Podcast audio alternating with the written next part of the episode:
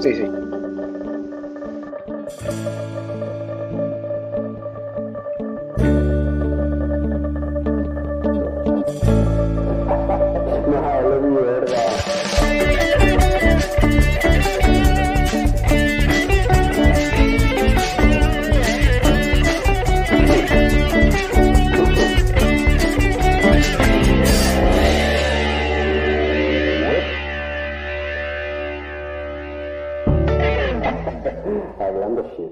Buenas noches, buenas noches muchachos. Em, estamos hoy eh, acompañados de, otro, otro, otro artista latino que vive en Sydney y también acompañados con el doctor Alberto. Doctor Alberto, ¿cómo ha, estado, ¿cómo ha estado todos estos días? ¿Cómo va la situación COVID de la universidad? ¿Cómo van los estudios? Bueno, gracias primero que todo pues por volver y retomar la idea que hace, uff, rato, horas, para mí siglos que no podíamos hacer el programa. Muy contento porque pues ya se terminó la universidad y pero muy preocupado por la situación del país donde vinimos.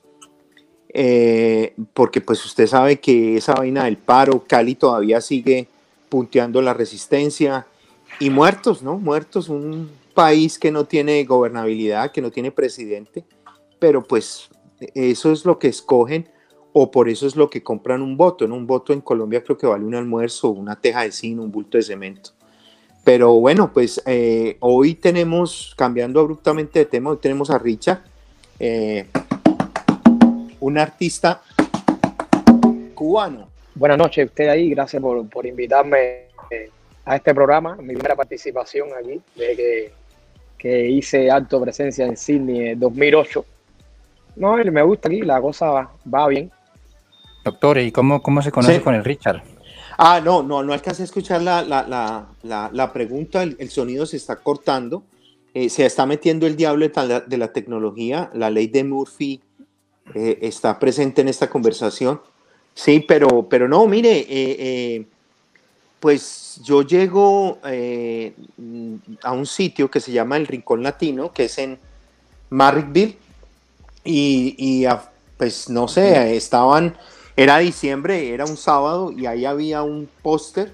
No, primero me, me, me contacto con, con, un chileno, creo que era un boliviano chileno, creo que era más chileno, y el hombre me dice, no, hay, hay un nuevo músico cubano. Entonces, eh, pues yo digo, ¿cómo así? ¿Un nuevo músico? ¿Quién es? ¿Quién es? Ah, eh, Armandito. Y me dice, no, no, es pianista. Se llama Richard y llegó de Europa y, y cuando yo veo el, el, póster, yo tenía el número, eh, entonces yo inmediatamente pues le tomé una foto al póster, aparece Richard con un sintetizador blanco y negro, y pues no lo contacté, yo dejé eso ahí quieto porque pues en ese momento yo dije, si es músico cubano, él debe arrimar o donde Lorenzo, o debe arrimar donde gente conocida, donde, donde gente que, pues conocida en el buen sentido que está cerca a mi... En la movida latina. En la, movida latina, sí, porque pues... Y, bueno, para resumir, yo voy a Wolongón, a un evento que me invita Lorenzo y me invita Sergio, que eh, eh, los dos estuvieron aquí en el programa. Y eh, ahí encuentro a Richard. Yo tuve, pues tuve el placer de saludarlo. Richard estaba súper ocupado, pero con la, con la gentileza que es característica de los artistas cubanos, me, permitió hacerle una pequeña entrevista de unos cinco minutos, qué sé yo, un videoclip. Estaba ahí Marixa, la mamá de Marcel, Marcel también estuvo en ese programa. Y, ahí empieza, empiezo yo a conocer a Richard. Eh, Richard, ya para terminar, Richard se me escapa porque lo, iba como un buen cazador tras la pista. Tenía la huella. Richard eh, vivió con Sergio en el mismo lugar, ¿no? Eh, y eh, yo, antes de ubicar a Sergio para la entrevista en este programa, fui hasta la casa de Sergio y yo no sabía que Richard vivía en la casa donde Sergio, en el apartamento. Cuando Sergio me dice, no, es que aquí vive un cubano. Y yo, uy, la ley de la atracción existe. Eh, pero Richard en ese momento no estaba, yo creo que estaba ensayando o, o qué sé yo. Y luego, no, es que estamos montando un grupo y bueno, y ahí se fueron dando las cosas hasta que yo vengo a contactar a Richard aproximadamente hace unos dos meses que fue el evento en Wollongong. Dos o tres meses ya, pero pues sin sacar excusas y ya para quedarme callado, eh, la universidad, yo pues yo estoy en una universidad, tengo un hijo, estoy trabajando, me toca ser esposo, yo soy Zoila en la casa, soy la que cocina, soy la que trapea, soy la que limpia, soy la que atiende, entonces no me queda, no, no me queda, no me queda, es que es difícil decir que uno no tiene tiempo, ¿no? Más bien uno no saca el tiempo, entonces ahí está, pero de todas maneras gracias por, por atender y gracias a Will por, por seguir con la idea del programa. Richard, de Cuba, cuéntenos, ¿qué es para usted la Escuela Nacional de Arte de Cuba?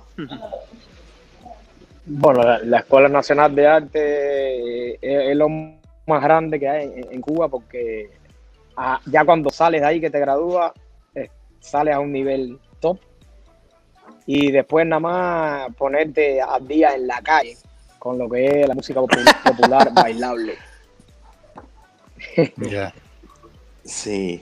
Porque en la escuela, en la escuela es la técnica, la metodología, pero en la calle donde está, como decimos los cubanos, la maldad.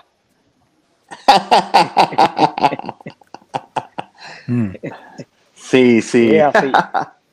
O sea, en, sí, en, la, en la calle, cuando sales a la escuela, en la calle donde realmente ya agarra lo que es el son cubano, la música tradicional, la timba y todas las cuestiones. La escuela es para la técnica y la metodología, seguir las reglas de los estudios. Pero, pero, pero por ejemplo, eh, esa, esa escuela de música, eh, a diferencia de la calle, obvio, la calle, la calle es como lo que, la, la cultura como tal que, que, está circulando a través de, pues, de los barrios y todo esto, pero, pero es muy diferente, sí, obviamente, de la técnica que, que, que aprendes en la universidad, ya lo que de pronto, ¿qué, qué, qué es lo que, qué es lo que coges de la calle, mejor dicho? Explícanos que tal vez en esa parte sí estamos un poco, o al menos yo, no sé, estoy Mm. De, la calle, lo que, lo que coge más, lo que agarra más es el, sentido de, interpretar qué música, la música cubana, el jazz, el soul, el funk. Porque en la escuela tú lo que vas a estudiar es la técnica y música clásica, que es la base de, de toda esa. de cualquier instrumento que, que vayas a estudiar, es técnica y música clásica. Y ya cuando sales para la calle, chocas con que vas a tocar otro estilo de música y entonces aplicas un poquito lo que aprendiste en la escuela, más lo que aprendes en la calle con los músicos ya experimentados y funciona diferente. Ya en la calle tienes que adaptarte a hacer un esquema de ensayo, que en la escuela se, se arman grupos de música, pero ensaya así informalmente y participas en esas orquestas en la escuela si tú quieres, pero ya a ver en la calle no, vas a participar, pero es un trabajo profesional porque vas a, cobrar por ese trabajo. Es, básicamente la relación entre lo empírico y lo académico. Hay un gran músico de, hay un gran músico eh, pues que para muchos estudiosos del tema es el, la pepa del aguacate en el Latin Jazz. No es cubano, o sea, no estoy hablando de un, por ejemplo, Chano Pozo, no estoy hablando de un Mario Bausá y mucho menos de, no estoy hablando de un grande, grande entre los grandes, de un Arsenio Rodríguez. Estoy hablando de un músico eh, eh, mm, puertorriqueño que se llama Eddie Palmieri. Y Eddie Palmieri eh, le preguntan, Eddie Palmieri dice que básicamente el buen músico debe saber, junto con su hermano Charlie Palmieri, que debe saber mucho de música clásica, ¿sí? Y estudiar mucho su música folclórica y luego expresar, porque es una relación entre el empirismo, que es en la calle, por ejemplo, esa música de los solares cubanos, donde se crea la rumba, el guaguancó, el jambú, eh, la columbia, la jiribilla, y con la Colombia. sí, con la, con la relación de, la academia. Sí, eh, pues Richard, coméntenos un poco qué es eso de la columbia, qué es eso de la jiribilla, qué es eso de la rumba, ¿Y qué es eso del famoso guaguancó? Bueno, eh, sí. Eh, te voy a más o menos hacer una explicación de lo que yo escuché de la gente vieja, porque yo nací dentro de eso, siempre desde niño andaba metido en toda la rumba y, todo eso. Por eso, por eso es la mezcla que tiene la timba con la rumba y la cosa de, del bajo mundo, como vamos a llamarlo así, del bajo mundo, en el sentido de las personas que no tienen posibilidad, un ejemplo, de nada. Entonces, eh, básicamente la rumba, guabancó, el yambú, vamos a empezar primero, el yambú, guabancó, por orden, se lo voy a, decir, ¿no? Eh, yambú, guabancó, rumba, columbia y jiribilla. La jiribilla, eh, la ritmática es más, es más, el tiempo es más rápido que, que, la, que la columbia.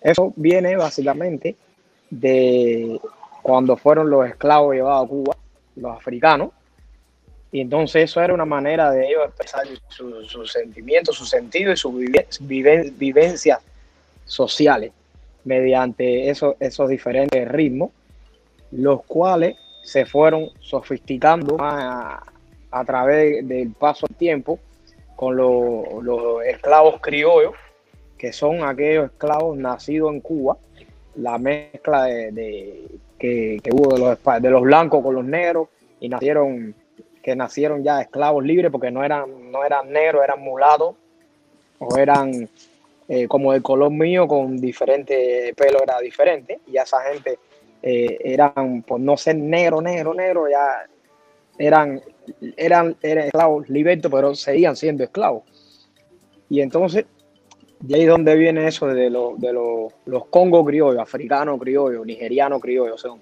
son hijos de esclavos nacidos en Cuba. Entonces, los mismos blancos le pusieron criollos.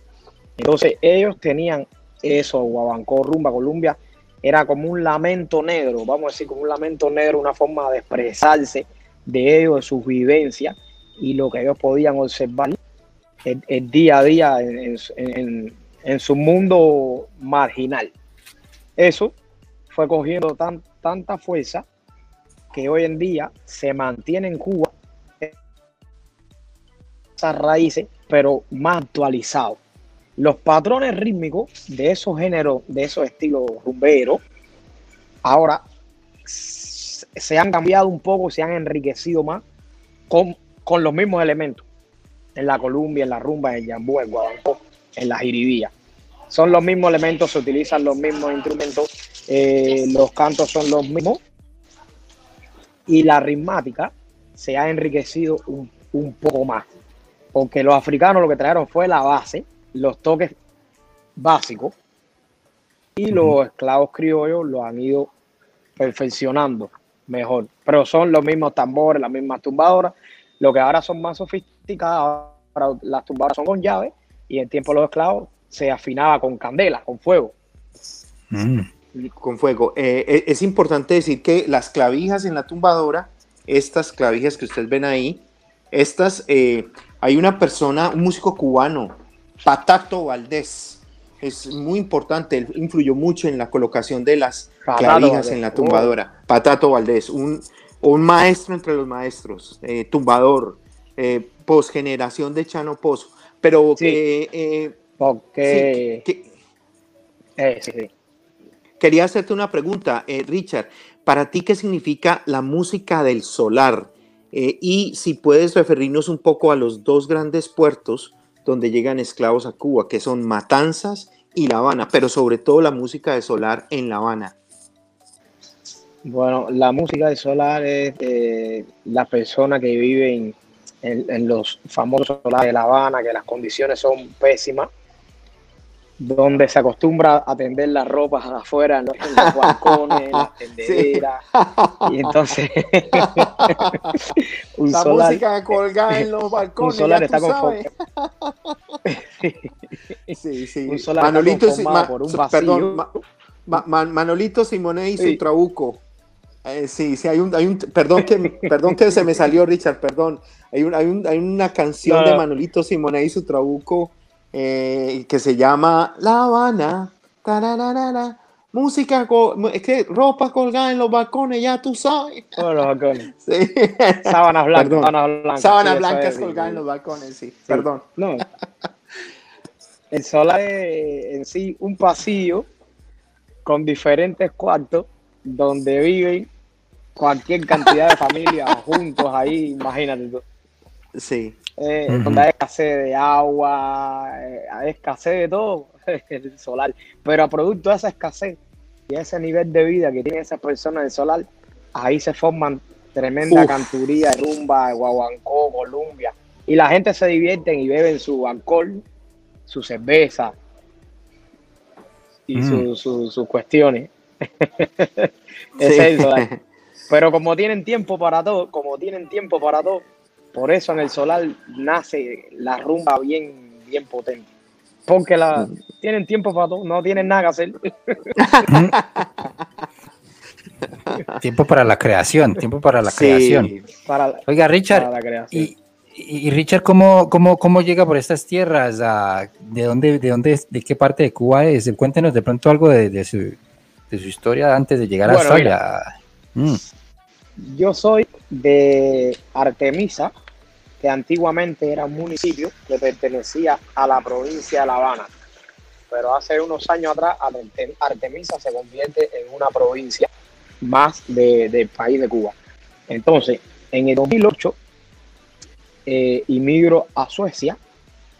Eh, yo estuve tocando en Cuba con, con muchos grupos, pero los dos últimos hasta el 2008 fueron Azúcar Negra de Leonel Limonta y Michael Blanco y su salsa mayor.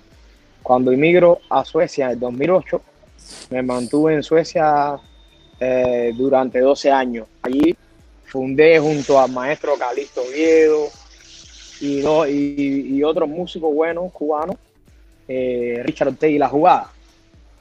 Entonces, hicimos muchos conciertos en, Dinamarca, Copenhague, en Aarhus, eh, en, en Noruega, en Oslo, en Helsinki, en Finlandia, en el mismo Suecia, en Estocolmo, en Gotemburgo, eh, fuimos a Italia.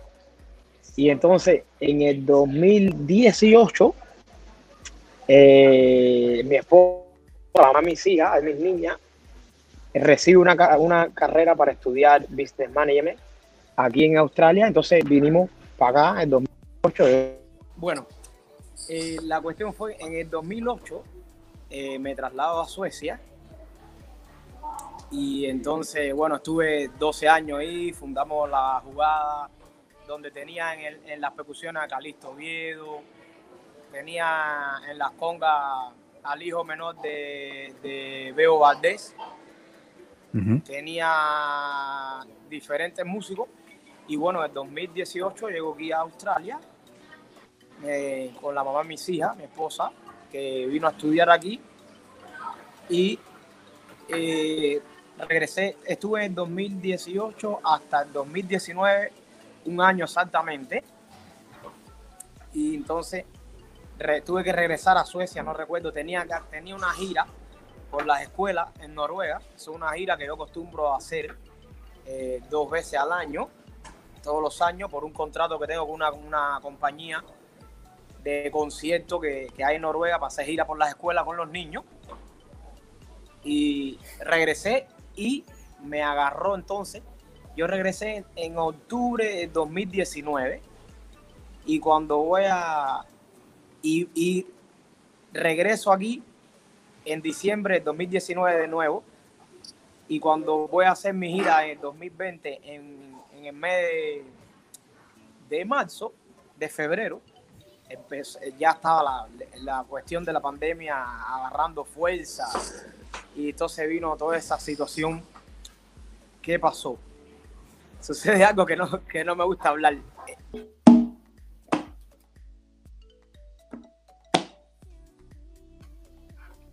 A ver, háblele usted un momentico, ya lo voy a colocar a él y ya, ya voy. Bueno. Mira, a ahora. Ahora sí, mejoró. Se escucha fuerte y claro. Sí, claro. Sí, Richard. Entonces, un poco oscuro, ¿no? Sí, no, no, pero perfecto, perfecto. Lo, más importante en este momento es el sonido.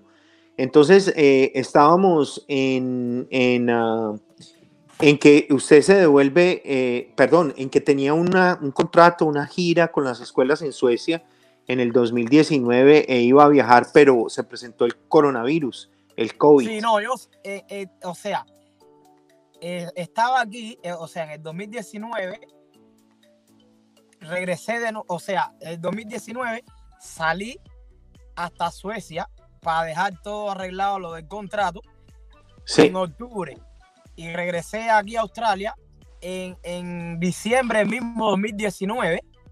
Sí. Y entonces en febrero me envían otro contrato para empezar una gira en Noruega por las escuelas en el mes de marzo. Sí. Entonces, ¿qué pasa?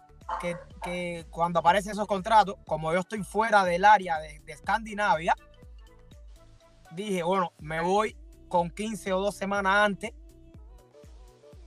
y viajo. Y entonces viajo para allá, para, para Suecia. Y empezó la, eh, la cuestión de la pandemia. Entonces, se suspende la gira en marzo y veo que Australia cierra toda la frontera y todas las cosas y demás, demás, demás, demás. Pero ¿qué pasa? Que de, todas maneras yo tenía que regresar para acá y eh, en, en, ese momento dije, no, voy a esperar pensando que la pandemia que iba a ser una cosa pasajera. Dije, bueno, de todas formas tengo que regresar porque ya están mis hijas y ya no, la gira se suspendió aquí en Suecia. ¿verdad? toda esa cuestión. Pero me sucedió algo que nunca en mi vida me había sucedido y bueno, de esa experiencia aprendí. Llego aquí a este país, esta segunda vez, eh, engañado. Wow, man. Engañado. Engañado en el sentido por una persona que no merece la pena que yo diga el nombre que se hizo pasar por manager, empresaria, prometió, prometió, eh, cuando hablamos, eh, eh, que me empezó a prometer cosas, ¿me estás escuchando? Sí, sí, perfecto. Empezó a prometer cosas, yo le hablé, le dije, bueno, si tú tienes todo eso para cuando yo llegue y quieres armar un proyecto conmigo para hacer una gira en toda la Australia, vamos a hacer un contrato artístico. Como esa persona me dice, no, vamos a, eh, yo te voy a traer un, papel y vamos a ponernos de acuerdo, pero, pero todo me pareció que fue de palabra, donde yo firmé ese papel, no era un contrato artístico tampoco, porque yo he firmado contrato artístico con sello, con, con la firma, con abogado de testigo, con cláusulas y toda esa cuestión. Bueno, al final firmé ese papel que fue un acuerdo de palabra, donde esa persona, supuesta manager, supuesta empresaria, me hizo reclutar a mí músicos de Europa y de Estados Unidos, donde yo hablo con esos músicos y le digo a esos músicos que vamos a hacer una gira en Australia, yo estoy aquí ahora, que ahora está la pandemia, pero esto va a ser pasajero, donde yo le digo a esos músicos el precio por, lo, por, lo, por los conciertos, el precio de los ensayos, de cuántos conciertos. Yo le estoy diciendo a ella, a esos músicos, lo que esa señora o esa persona me enseñó en un papel que yo firmé ese papel con la cantidad de dinero. Fíjate, donde hmm. yo hice un trabajo de 30 arreglos. Wow, man. El cual no recibí ni un centavo. Y entonces ah. ¿qué pasa? Cuando yo, yo llego aquí, esa persona me prometió, me prometió, entonces yo, como no soy negociante, pero le dije, bueno, ok, eh, tú tienes que hacerte responsable de los billetes, del ticket, de mi pasaje para regreso a Australia y de los músicos que vengan atrás, los que, los, que yo recluté, como quien dice, de, Europa, de Dinamarca, de Suecia, de Estados Unidos y de España y de Rumanía una cantante venía de Rumanía que fue cantante conmigo en Azúcar Negra. Entonces, esa, esa, esa supuesta manie me pagó el pasaje. Esa supuesta manie, yo tenía mi trabajo fijo en Suecia, donde yo era profesor de educación musical en Suecia. Y esa supuesta manie, con todo el problema de la pandemia, me dice, no, no, no, tienes que dejar tu trabajo porque tienes que viajar para acá, para Australia, para empezar la gira y armar el proyecto aquí. Después yo, te, yo traigo los músicos que faltan, bla, bla, bla, bla. Yo pedí la baja de mi trabajo de 10 años. Ay, ay, ay. y entonces, esa supuesta manie me, me pagó el pasaje, me estuvo viviendo en su casa gratis, porque si tú me traes, tú eres responsable porque tú estás trayendo un artista para hacer una supuesta gira. Tú eres responsable del pasaje, de transporte, de hospedaje y de comida. Mm, Cuando llego aquí, recluto los músicos aquí, empezamos a ensayar en el Rincón Latino y no, güey. no hay un Rincón pago de un Latino. ensayo, no hay un pago de nada. Y veo que al final del cuento, la supuesta manie lo que quería era cantar, convertirse en cantante en, en mi proyecto. Cuando esa persona no sabe, no, no tiene ni idea de lo que es cantar en una orquesta profesional. Entonces, cuando descubro, cuando yo descubro de la manera que ella estaba negociando la orquesta, me doy cuenta que no tiene conocimiento de nada, porque cuando supuestamente íbamos a hacer el primer gig en Catumba, en Wolongo, en Canberra, cuando el sonidista me contacta y me pide el rider y el backline de la banda, que es la cantidad de músicos, los micrófonos, los monitores, yo como profesional lo hago en la computadora y en, en un programa que tengo, cuando yo le pongo a la computadora la cantidad de músicos por instrumento, ella me, en la computadora, ese programa me tira la cantidad de líneas, de micrófonos, de monitores que Claro. lleva la orquesta y yo le envío eso al sonidista. Hmm. El sonidista le, le, le contacta a la supuesta manager y le dice, oye, pero esto es una banda grande, yo no tengo toda esta cantidad de cosas. en esta máquina". y entonces la supuesta manager me dice a mí, me dice a mí, la supuesta manager, no, que es esta estupidez que tú has enviado, que, espera, espera, espere, espere, espere un momento, espere, espere. Pero que te- estaba Marcel de testigo presente, que Marcel tiene conocimiento, y Marcel me dice, a ver, Richard, enséñame el, el backline rider que tú enviaste para ver por qué esta señora está tan alterada atacándome.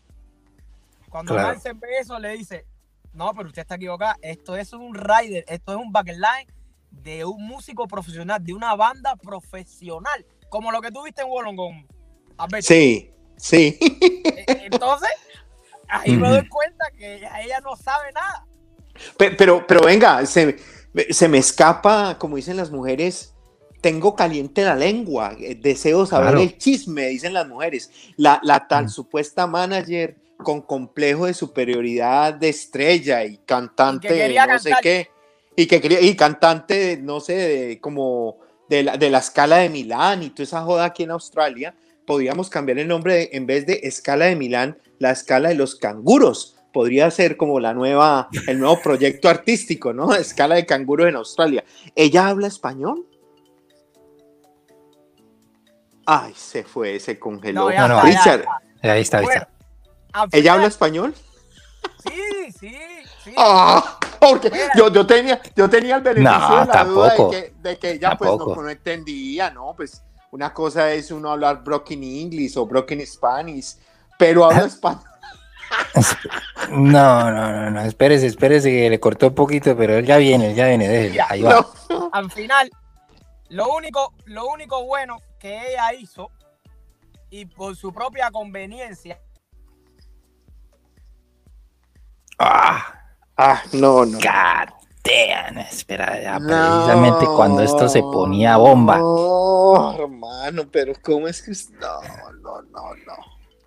Espérese, ahí va, ahí va, ahí, ahí está volviendo. No, ahí está va. volviendo. no. Espérese. Ay, ¿Y ella hablaba español, Richard? Sí, habla español. Porque es una de las cosas buenas que hay. Y entonces, eh, ABC News, y entonces llevaron mi caso ahí a inmigración y lo analizaron y me dejaron entrar aquí. Ah, espérese. Ah, espérese. a, a- a- a ¿Usted, ver, usted, usted alcanzó a escuchar lo que dijo, doctor? Eh, Sí. Me pues, pues, ya. Richard, pues venga, trato de, yo no Se sé, le- trato se- de ser lo- Sherlock Holmes. pero lo que habla un más- poco de, los, de los problemas técnicos, ¿no, doctor? Cuando el- la ley de Murphy dice que... Sí. eh, ¿cómo, cómo dice, doctor, la ley de Murphy? Se No, la ley, la ley de Murphy dice, Murphy fue alguien que trabajó por acá en la NASA, un Sí. gringo, un científico que dijo, vea, cuando las cosas se están empeorando, usted no se azare, van a ir de mal en peor. Esa es la ley de Murphy. O sea, usted Sí. no, no se preocupe, no, no, tranquilo, real- no, no se, no se me o se defeque en los pantalones. Tranquilo que, que, las cosas van a ir peor, pero alcancé a escuchar que el caso fue llevado a inmigración porque pues a este país... No, no, como no me dejaban entrar, como no me dejaban entrar, esa persona, eh, la supuesta manie, buscó los contactos y exponen mi caso para que me dejen entrar aquí a Australia en ABC News. Y el redactor de ABC News fue a inmigración con la yo había aplicado 12 veces y, Australia me, me decía que no podía entrar.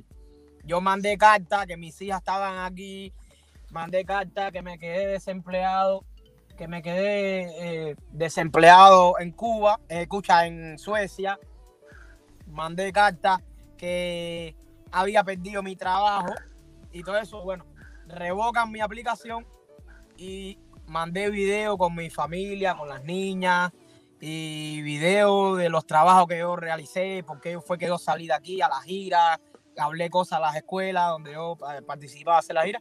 Bueno, me dejan entrar, pero eso yo reconozco que fue gracias a esa supuesta manager, porque detrás de eso ella tenía un interés conmigo, que parece que ella estaba montada arriba del caballo y dijo, tengo que traer a este como quiera, de todas, todas, ¿entiendes? Para ella lograr su objetivo. Pero cuando yo analizo bien la situación, eh, que empezamos a ensayar ahí en el Rincón Latino y todo eso, yo vengo pensando y dije, wow, me, me parece que esto es similar, similar a la, a la esclavitud moderna. Claro. Similar a la esclavitud moderna. Porque después que yo me salgo de ese proyecto para armar el de Richard Ortega y la jugada, que ya, que ya Richard Ortega y la jugada venía desde Suecia, todos los músicos que estábamos en ese proyecto con esa persona se fueron detrás de Richard Ortega. Cuando descubrieron que ella no sabía nada. Entonces ahí ella se puso a difamarme en el Facebook. Y eh, se, puso a decir que yo era un estafador y que yo le tenía que pagar a ella el pasaje, eh, todo lo que ella hizo por mí para traerme para acá, que todos los conciertos que se, que se suspendieron porque yo me salí del proyecto, si tú no, ella nunca tuvo nada. Y entonces, entonces, cuando yo conozco a Sergio, que le cuento todo y, a lo, y ya todos esos músicos se van, porque esa persona me tenía amenazado con que me iban a deportar para Suecia. Y eso no se puede hacer. Tú no puedes discriminar a nadie, tú no puedes amenazar a nadie. Aquí no, aquí no, aquí no. En otros países, especialmente eh, del cono sur en Latinoamérica y, de Latinoamérica, como donde yo vengo, eso es normal, eso es un cuento, un pan de cada día. Inclusive, ella me, me empezó a difamar diciéndome estafador. Lo puso en Facebook que yo era un estafador. Y entonces, eh, eh, es donde ya yo pongo un escrito en Facebook porque tú, ustedes saben la cantidad de músicos y gente que me conoce. Y yo pongo, tengan cuidado con esta persona que dice que es empresaria y es manager, que no paga. Yo hice 30 arreglos, no me pagó los arreglos, no me pagó ni un ensayo, no me pagó nada y está eh, difamándome de estafador y me difamó de que yo consumía metanfetamina que yo no sabía ni lo que era metanfetamina. Vaya, fíjate tú. Hmm. Imagínate, la cosa paró, la cosa se puso un stop cuando Sergio y algunos músicos se le enfrentaron y le dijeron, tú sabes que te podemos llevar a la corte por difamar o te podemos llevar a la corte por estar asustando a un extranjero y por practicar la esclavitud moderna. Y, esa, parte, esa parte de ahí, ¿cómo, cómo, cómo se interpreta, Richard, ahí también? O sea, si, si hay, ahí alguna, eh, ¿cómo se interpreta esa parte de la esclavitud moderna? ¿Cómo la, cómo la interpretas tú que ah, también es ¿Cómo, ¿cómo la interpreto yo? Sí, sí. Eh, eh, facilito.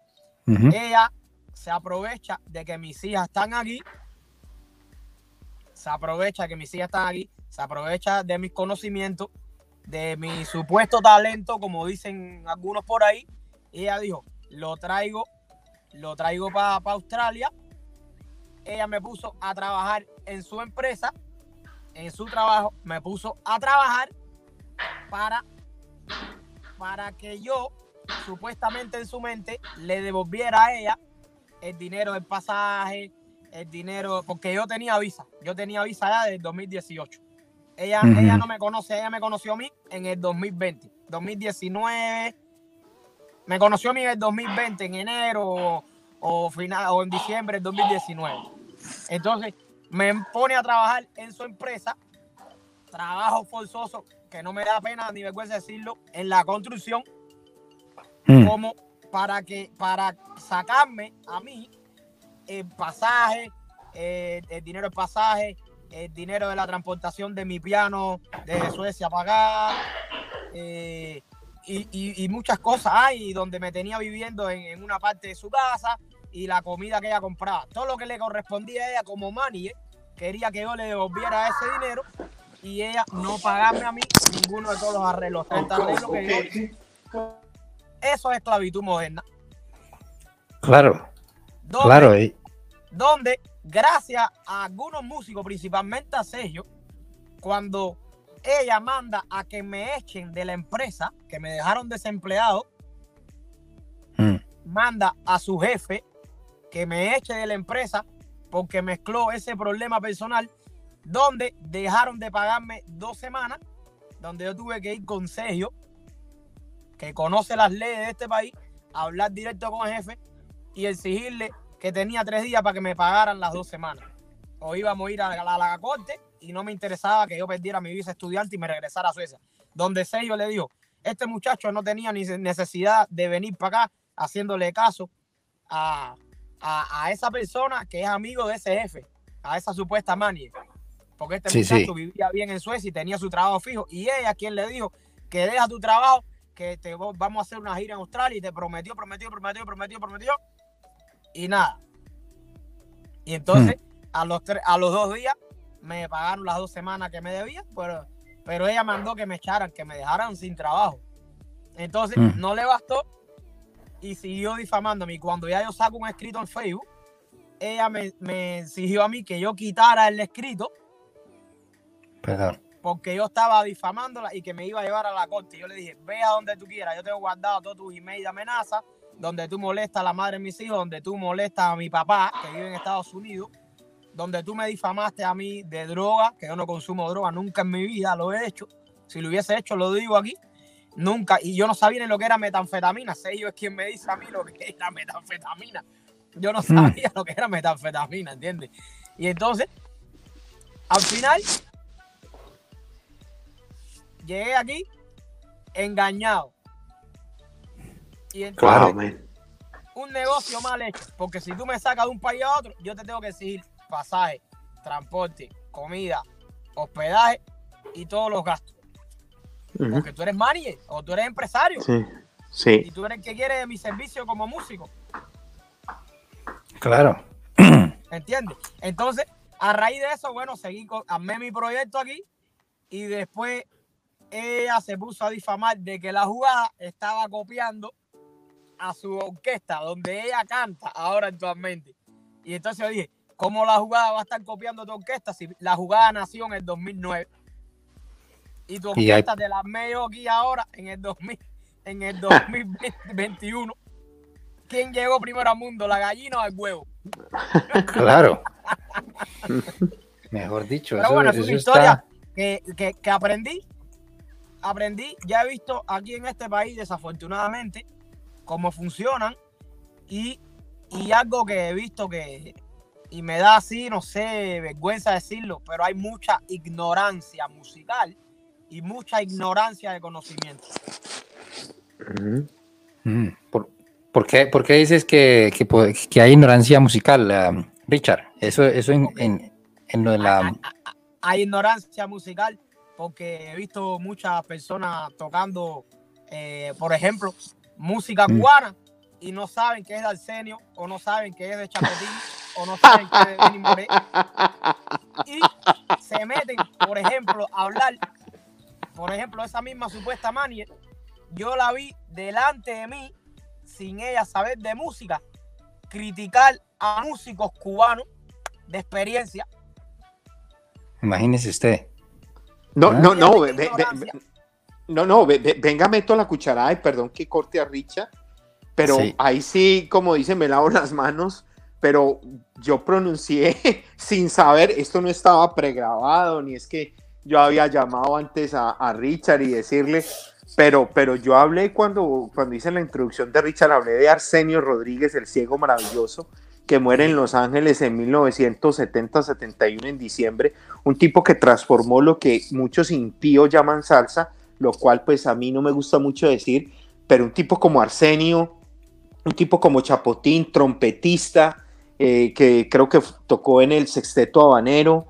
Con eh, Miguelito Cuní. Con, Miguelito Cuní, el sonero, el del sombrero pequeñito, Miguelito, el Miguelito Cuní, pero es que, es que, es que la música cubana, permítame, ya se la voy a soltar encendido, la música cubana ha aportado más de 25 ritmos, aquello que llaman los impíos salsa.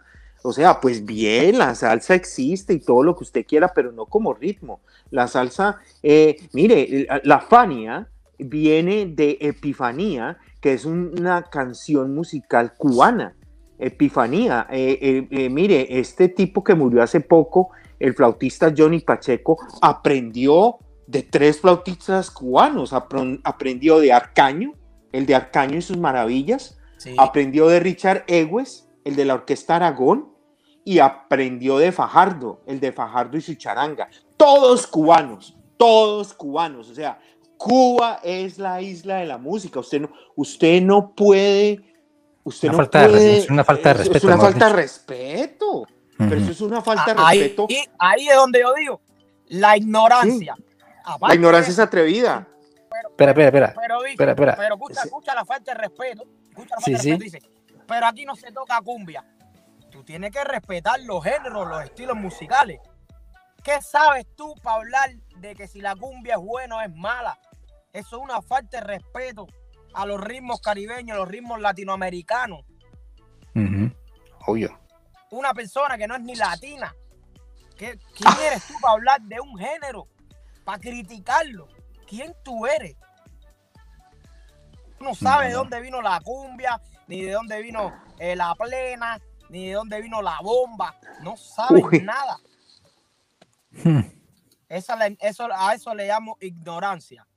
¿Me entiendes? Eh, eh, yo, yo, ahora, yo me declaro ante este programa un ignorante de la cumbia. Yo, a mí la cumbia, yo me llamo cumbia, yo soy la negra de donde soy yo. La cumbia, la cumbia la dejo quieta. Mira, Will, William y Alberto, a lo que yo me refiero.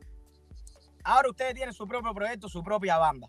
Como en una entrevista tú vas a decir, aquí no se toca son cubanos? Tú estás discriminando. No, no, no, no, claro. estás discriminando un género, como si fuera lo más malo. son, son cubanos. el son cubano es el tronco. Imagínense, eh, eh, la habanera tiene influencia en el tango. Imagínense, en el tango, en el tango, la habanera. El tango tiene mucho de música cubana, la habanera, es la habanera. Hasta allá llegan las raíces del tango de Cuba. Bueno, para terminar e-, esa historia mala, bueno, al final armamos mi proyecto, eh, todos los músicos vinieron para el proyecto mío de la jugada y entonces como me gusta, soy perfeccionista y me gusta tocar bien, no estamos apurados en estar tocando geek a lo loco haciendo pasar los músicos trabajo, ni que nos valoren como artistas. El que me siga a mí tiene que ser valorado al nivel mío. Bajo las mismas condiciones, bajo las mismas reglas y lo mismo todo. Si no hay para mí, si no hay para ellos, no hay para mí. Si estoy bien yo, tienen que estar bien los que me siguen porque son músicos que ensayan conmigo y emplean su tiempo en mi proyecto que ensayamos todos los miércoles en Maryville y me siguen. ¿Me entiendes? Mira, ¿A, ah, he llamado para algunos geeks que yo he dicho que no, pero ya la semana pasada los músicos me dijeron, Richa, eh, eh, vamos a suavizar un poco, yo sé tu nivel, pero bueno, vamos a, bueno, pero ustedes están de acuerdo a hacerlo de esta manera. Y todo el mundo, yo no estoy de acuerdo, pero todos están de acuerdo, entonces ya yo estoy, ya vamos a hacerlo entonces. Y no hay problema. Claro. ¿Me entiendes? Porque me gusta que se van a hacer las cosas que se hagan bien. ¿Dónde, dónde, dónde tocan? ¿Dónde, ¿Dónde son los próximos Eh, no, eh, ahora eh, de momento, eh, el 14 de agosto, allá donde te dije Wollongong, pero sí, eh, es- es- estoy negociando, es- estamos tratando de una vez al mes crear una peña de Richard Ortega y la jugada en algún local que sea asequible y no lejos para todos, para tener ahí una vez al mes, sí. una vez al mes, una vez al mes, una vez al mes de buena timba cubana. ¿Y, Si y do- sí, dónde, dónde? gente, Sí. Estamos, Si se puede saber por ahí. Marcel- estamos entre yo y Marcel buscando el local. A ver, el local, a ver. Pero eso puede ser ya para los próximos meses. Si Ah, logro- bueno, bueno, bueno. Si logro atraer gente, entonces el concepto sería como en Cuba. Una vez semanal la peña de la música cubana, no sé. Buscaríamos entonces un grupo que abra y entonces la jugada cerraría y no voy, para no aburrir al público, me, me- lo, lo iría intercalando. Uy, sería buenísimo, ¿no? No, no, eh, Bueno, allá Uy. trato de ir. Ese, suena bueno. La, la casa de la música de Sydney. Sí, La casa de la música de Sydney, sí. sí. imagínate. Esa es, doctor. Oiga, y ay, tiene que contarnos, tiene que contarnos cuando saque ese, ese proyecto que se escucha, se escucha bueno y, y, y- y- y- y, ah, y para, para la gente aquí en Sydney también ha estado un poco triste después de ver que el, el rincón, el rincón cubano era que se llamaba, ¿no? Ahí en el frente del, del Queen Victoria ah, tuvo que cerrar, entonces que haya un proyecto cubano eh, por ahí en, en- en la olla calentándose suena bueno. Bueno, Sí, eh, eh, yo espero también te encuentras aquí, está pasando algo que no sabía, ¿no? Porque tengo mi mentalidad europea. Cada vez que, te, que vas a negociar algún local, algún club o algo de eso, lo primero que, que te pregunta el, el programador o el dueño, bueno, ¿y, y, y qué cantidad de gente tú eres capaz de atraer aquí? Porque lo que les interesa es la cantidad de gente que entra. a no consumo. si la orquesta es buena o es mala. Claro, claro, claro. Quieres que les traiga de una vez el, el dinero allá listo para que lo ganen. Hay veces también esos negocios también que quieren que uno les lleve el dinero es como complicado, ¿no? Es preferible uno mejor hacer el dinero que, que llevárselo, porque lo va a llevar alguien y ya lo puede hacer uno, ¿no? Claro. Arriba de eso te preguntan cuántas personas eres capaz de traer y entonces no te quieren pagar el cachet de la banda. Cuando tú crees que te van a decir que van a aceptar el precio que tú le dices por la banda, dices, sí, pero bueno, ¿cuántas personas tú eres capaz, cuántas personas vas a traer a entrar aquí al lugar? Pero bueno, en vez de decir, de ver el material que envié, que vean que tiene calidad, no, no, no, no les importa si los grupos suenan bien o suenan mal. Lo que le interesa es que entre gente y ellos vender su alcohol y sacar su plata. Oiga, Richard, eso está... es. En ¿Sí? Europa es diferente. En ¿Por qué? Europa, en Suecia, a mí Sí, me llamaban para que mi, mi orquesta tocara. Yo no tenía que estar llamando para buscar gigs, para buscar conciertos. ¿Y por qué cree que funciona entonces diferente? Pues, ¿Cómo, ¿Cómo funciona así allá para que usted tenga una cantidad de, de gigs todo el tiempo y no aquí lo, lo mismo? ¿Por qué? Porque eh, yo creo que es- es- este país, comparable con Europa, está a 20 años de atraso todavía en muchas cosas. En muchísimas cosas. Es un país que está virgen, como digo yo. Se puede hacer muchas cosas buenas, ¿ah? se puede hacer muchísimas cosas, pero yo no sé si es los gobiernos, si es el sistema que funciona así, ah, la mentalidad de la gente también. Está así, 100 años atrás, 100 años atrás. Oye, qué cosa más rica tener música live, música en vivo, que la gente pague y consuma.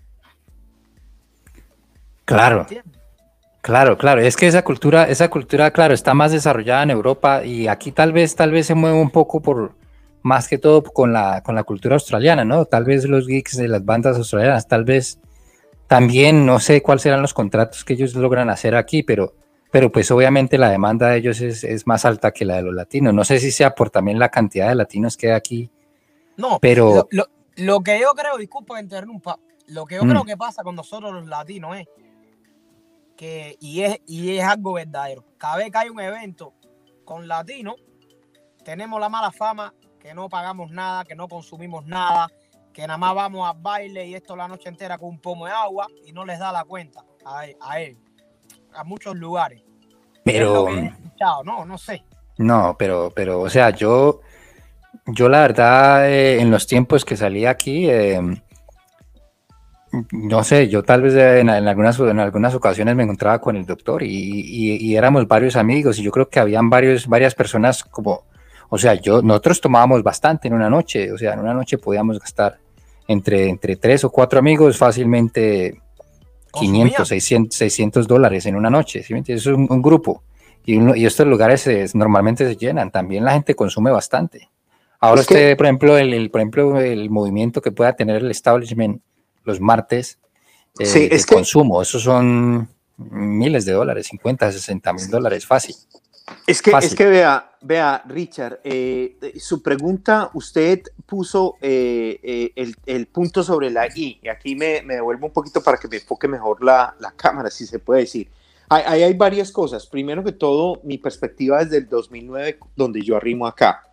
En el 2009 habían rumbas latinas desde domingo a domingo. A mí me llamaba gente a preguntarme dónde es la rumba hoy. Y le voy a decir, el lunes era el Chinese Garden, que es un tipo que hace un evento mambo, el congreso de mambo, mambología, que es el, él es inglés, de origen inglés. El martes era establishment, el miércoles empezaba la bodeguita del medio, el jueves seguía la bodeguita, pero el miércoles se me olvidaba también de Cruz Bar, el jueves era la bodeguita, el viernes era muchos ARSL con, con por ejemplo, ah, con música latina. El sábado era definitivamente Vivas o la bodeguita. El viernes también era Vivas. Y el domingo era un sitio por ahí por Darling Harbor que lo manejaba un chileno que se llama Alexis. Pero eh, es importante desde lo que yo conozco el 2009 para acá, es decir, hace más o menos ya unos más de 10 años, eh, el impacto que tuvo eh, de Cuban Place o de la bodeguita del medio, porque es que se van concatenando sitios que van teniendo su, su clímax, como por ejemplo la gente, la gente me comenta antes de yo haber llegado acá, yo alcancé a ir en el 2009 a un sitio que se llamaba, ese que quedaba en el sótano, eh, ¿cómo es que se llamaba ese, ese sitio? De, que a lo último la fama no era muy buena, ¿cómo era? Que quedaba ahí en la City, este que quedaba cerca ah, al club español, la, campana, la campana. Ah, la campana, sí, sí. La, sí, la, campana tuvo un, un, top y volvió a bajar. Y luego lo cogió Vivas. Vivas cogió, subió, volvió y bajó. Y luego lo cogió la bodeguita, que luego cancelaron.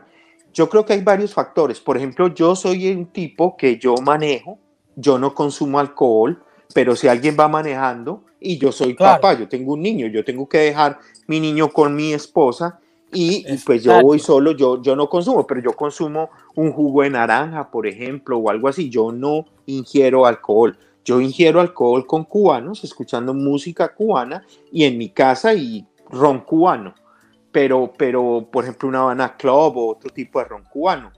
Eh, eh, pero esa es una cosa. La segunda es que un sitio se crea un sitio no amanece de la noche a la mañana con, claro, los managers tienen la razón porque ellos tienen que pagar unos costos, pero también es cierto que dentro de los costos hay una cosa que se llama el marketing. Ahora, lo otro, Australia está en un momento muy interesante y es menos estudiantes latinos, sobre todo que son los que mueven la rumba, y una billetera de estudiante eh, no es una billetera de, un tipo que ya es residente, ni mucho menos un tipo que es ciudadano. A mí me parece que la dinámica de la rumba estudiantil es diferente ahora. Sé que la nueva generación ahora va mucho con reggaetón.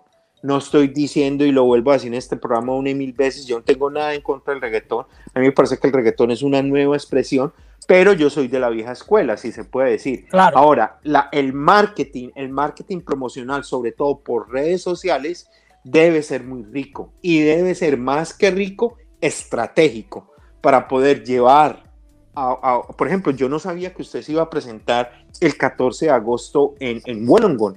Imagínese manejar de, desde, yo vivo en Denniston, yo vivo por acá por West Wright, por Wright, de, de aquí a, a, a, a Wollongong, bajito, bajito, es hora y media manejando.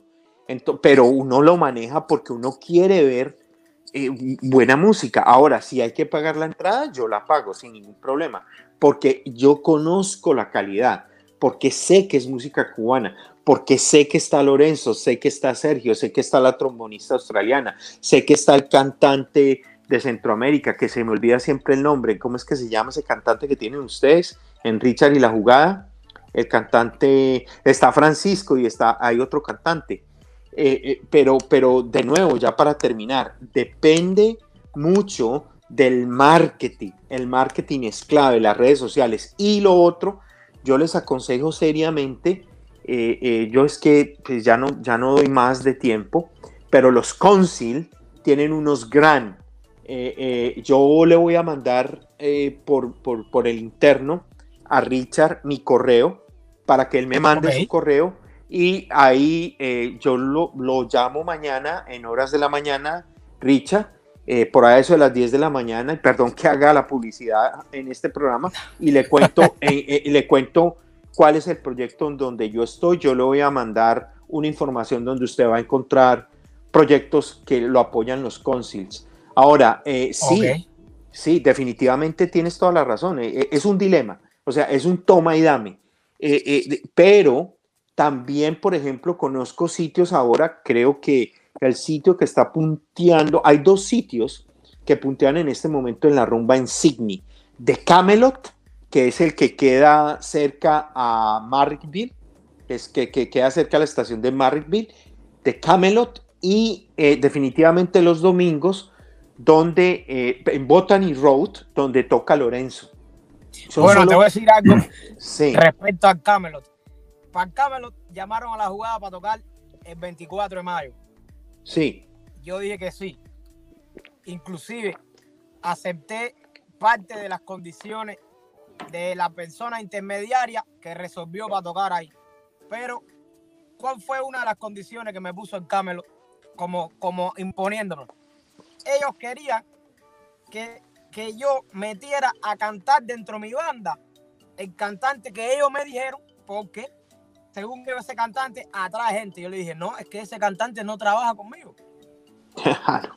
Tú no puedes claro. quién es que yo tengo que meter en mi bamba. Y le dije a la intermediaria, no, no, yo no toco bajo esas condiciones.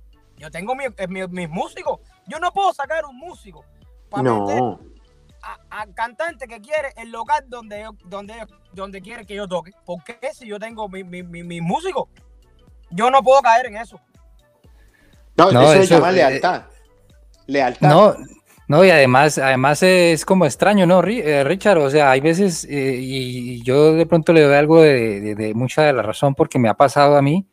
No sé, hay veces las personas como que comentan cosas que, que son increíbles de, escuchar, ¿no? ¿Qué es lo que me está preguntando esta persona, no? ¿Es en serio? Una vez aquí, una, una vez aquí cuando, cuando, cuando me habían patrocinado para trabajar aquí en Australia, eh, em, el, el, jefe mío al tiempo me estaba diciendo que pues estaba como unos meses un poco más, más callado del trabajo, pero igual pues yo tenía un contrato de trabajo y me tenían que pagar. Y, pero entonces, no sé, como que había una reunión ahí que tuvimos y, y entonces él me comenta pues de su condición en la compañía y todo eso, y bueno, listo, ¿qué le puedo ayudar? Y todo eso, y me dice, no, es que, es que para tener cada trabajador en mi compañía, necesito que de pronto al menos me ayuden ustedes a, traer a la compañía para poderle yo pagar que la superannuation, que no sé qué, que no sé cuántas, todos los gastos pues, que tiene un, un empleador. Y, y, entonces yo le digo, ah, sí, ¿cuánto es eso? ¿Qué? Y él, y él quería que de pronto yo le estuviera trayendo 100 mil. O sea, yo, yo, le dije, wow. 100 mil, ¿cómo así que 100 mil? O sea, yo, yo le dije, yo le, yo le respondí porque no, no lo, uno no lo creía y lo otro era, o sea, esta persona qué es lo que está pensando. O sea, si yo, si yo le digo, si yo soy capaz de hacer 100 mil dólares, yo monto mi propia compañía y, trabajo para, para mí solo. ¿Cómo se le ocurre que yo... Y, y, y a, a, Richard le, le, dicen que por favor monte un cantante diferente ahí también a la, a la orquesta. No, ¿es en serio? Oliver, Oliver se llama el, cantante centroamericano, Oliver, Oliver, el cantante de Richard Ortega y la jugada, y Francisco de Uruguay. no, Francisco no, no está allá. ¿Ya no está?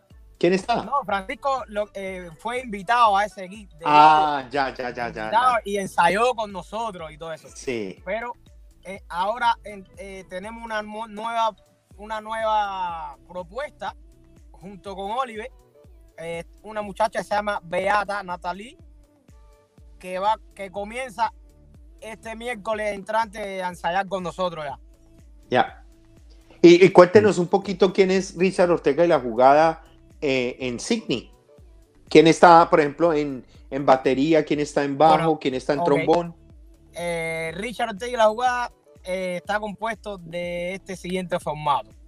En el bajo tenemos a Juan Andrés Mulet, hijo de Sergio Mulet, que es batería, Sergio, batería y timbal. En las congas tenemos a, Loren. Eh, en las voces, en el trombón tenemos a, a Amy, una australiana. En la flauta, porque introduje flauta ahora a Kinia una profesora del conservatorio muy buena flautista. En el violín, incluí un violín. ¡Wow, ven! Sí, sí, sí, sí. Tienen que ir por el ensayo. Sí, sí, yo voy, yo voy. Tenemos a Luna, una muchacha chilena que es graduada aquí en el conservatorio del violín. Y cantante Oliver, el de siempre, y Beata. Bien. Y, Richard, una pregunta, cuando incluyes eh, flauta traversa y violín, creo suponer que estás incluyendo algo de posiblemente el Aragón, algo de Fajardo y sus estrellas, algo de charanga, o porque tienes violín. Eh, como son arreglos inéditos, ah, ya. y arreglos inéditos de música tradicional, eh, quizá, quizá ese formato en, la, en los metales, trombón, flauta y violín, cuando ya tienes trombón, te estás girando más al formato de Bambán. Sí. De Trauco, de Pupi. Sí, Pupi Pedroso. Utilizan trombón, violín, flauta. Sí. Entonces eso hace que la música sea más compacta, pero más clásica, más tradicional con sabor, sabor timbero también. Le da mucha fuerza. Claro realmente le, que tiene, tienen que ir a tienen que ir a escuchar y ¿A qué, ¿A qué horas empiezan los ensayos en Marrickville? Los ensayos empiezan a las siete y media. De siete ah, y media a nueve y media. Ahí en voy a, voy a sí, voy a tratar de ir ahí en el Rincón Latino, ¿no? No, estamos en, en Maryville. Eh, ya. Richard, ¿y tienen, ¿tienen algún, algún video montado en, en, YouTube que se pueda ver o algo así o qué?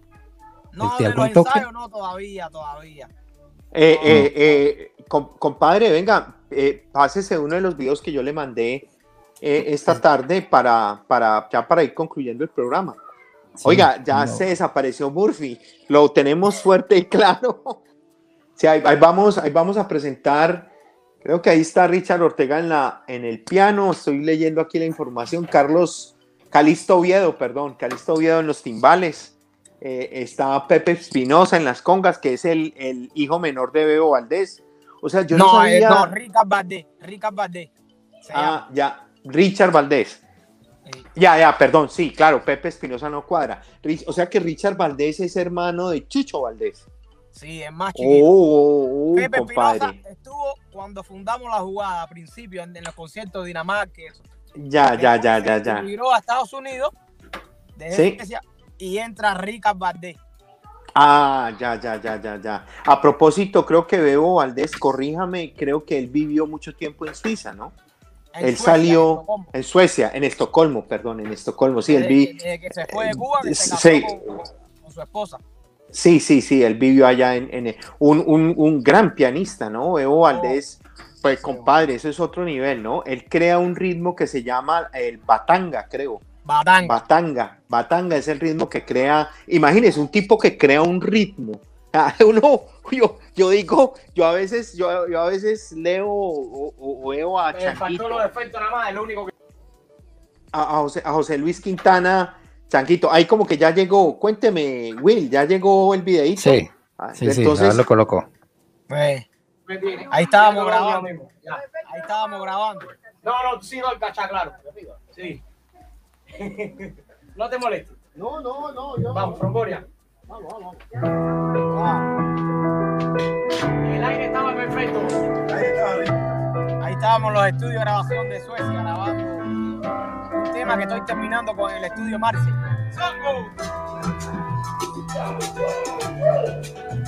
Aquí no.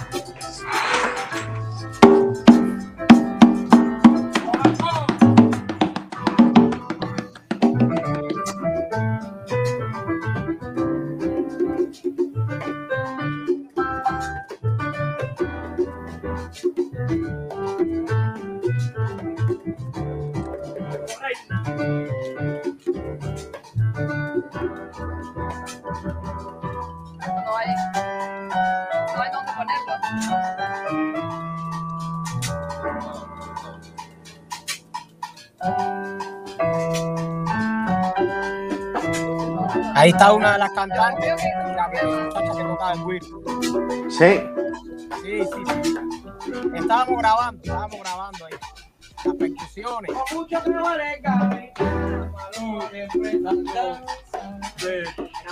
Esto fue en, en Suiza, en Suecia. En Estocolmo, sí. ¿Quién está en el bajo? ¿Quién está en el bajo? Sí, Esa canción la, la, la estoy terminando en el estudio de Marcel. Sí. Que ya están listos los coros, falta nada más ponerle la voz. Que posiblemente sea Oliver que va a interpretar ese tema. Escuchémosla a ver.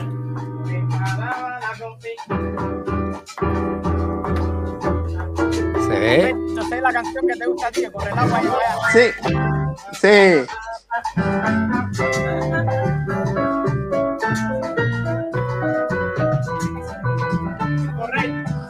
Ah, oiga ese, oiga, oiga el, el- el- ese, ese swing, ¿no? Yo vengo caminando. No. Oh.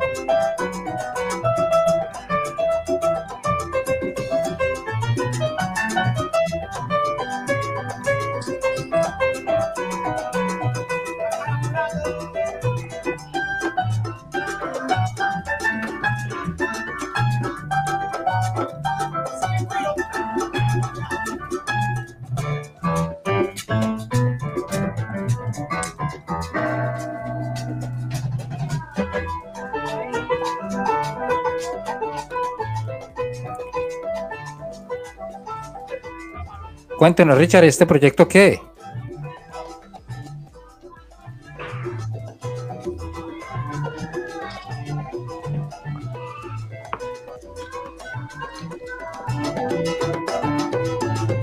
Ese de las congas, Beto, es el sobrino de Sí. Es el, con so- Ewes. el, el sobrino de Richard Ewes. Wow, man. El flautista del Aragón. Ya, wow, man.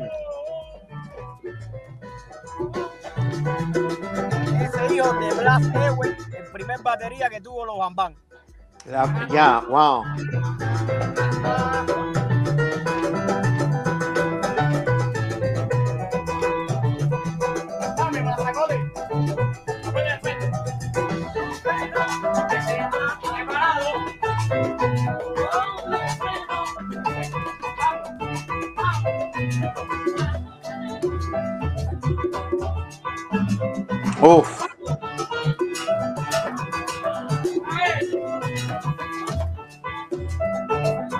¿Cómo la ve, doctor? No, música cubana, Opiniones. compadre. Música cubana. Escucha el bajo, escucha el bajo ahí. Sí. ¿Cómo va? ¿Cómo va? Y cuando, cuando Richard dice, dame mazacote. Uh, Sí. compadre. Ahí va, ahí va con la moña, ¿no? La moña. Claro. Oh, el bajo, el bajo. Y, y mire, mire, es importante ahí aclarar que hay solo una tumbadora. Hay solo una tumbadora. El hombre está, el hombre está escapado. Una Sí, sola sí, sí. tumbadora.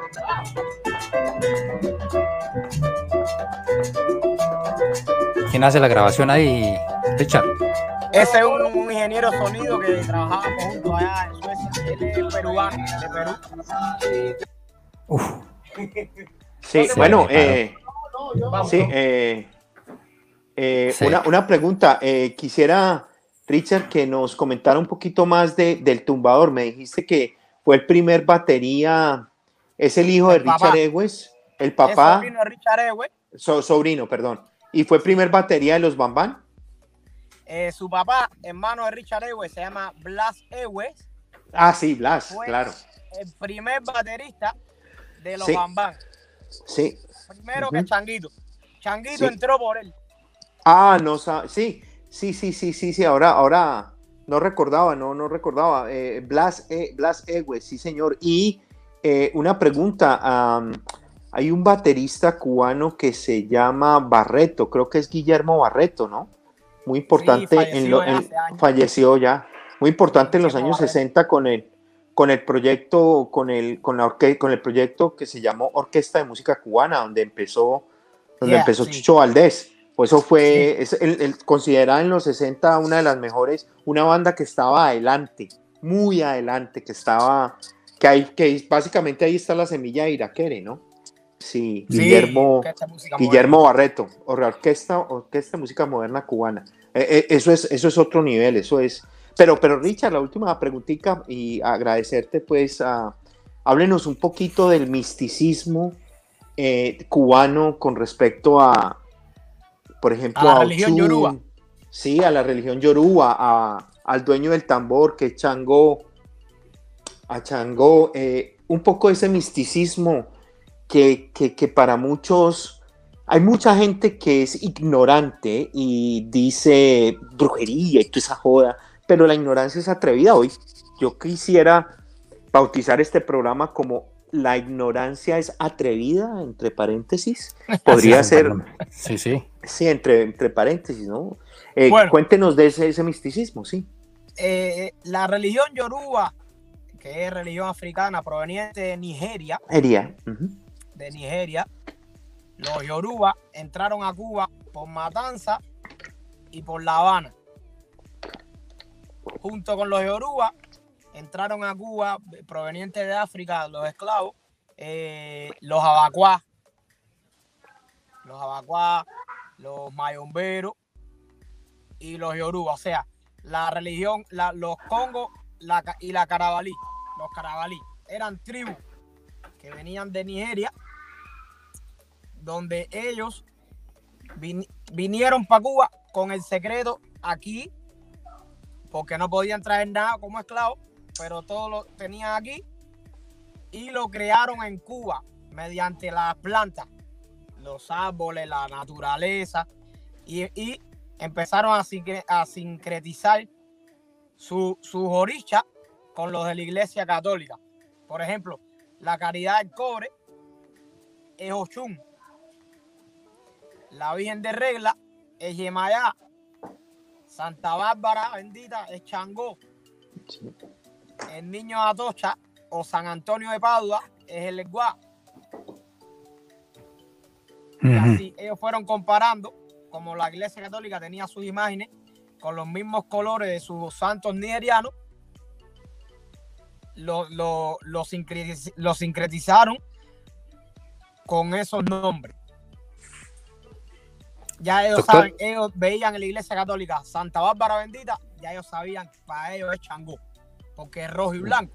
Santa Bárbara tiene su manto rojo, pero blanco de fondo por dentro. No, eh, qui- quisiera, ya que usted está tocando el tema del sincretismo, quisiera recomendar a aquellos que nos escuchan, que nos ven o que nos siguen, que hay un, un, eh, un escritor, un investigador cubano que es denominado el tercer descubridor de Cuba, que se llama Fernando Acosta.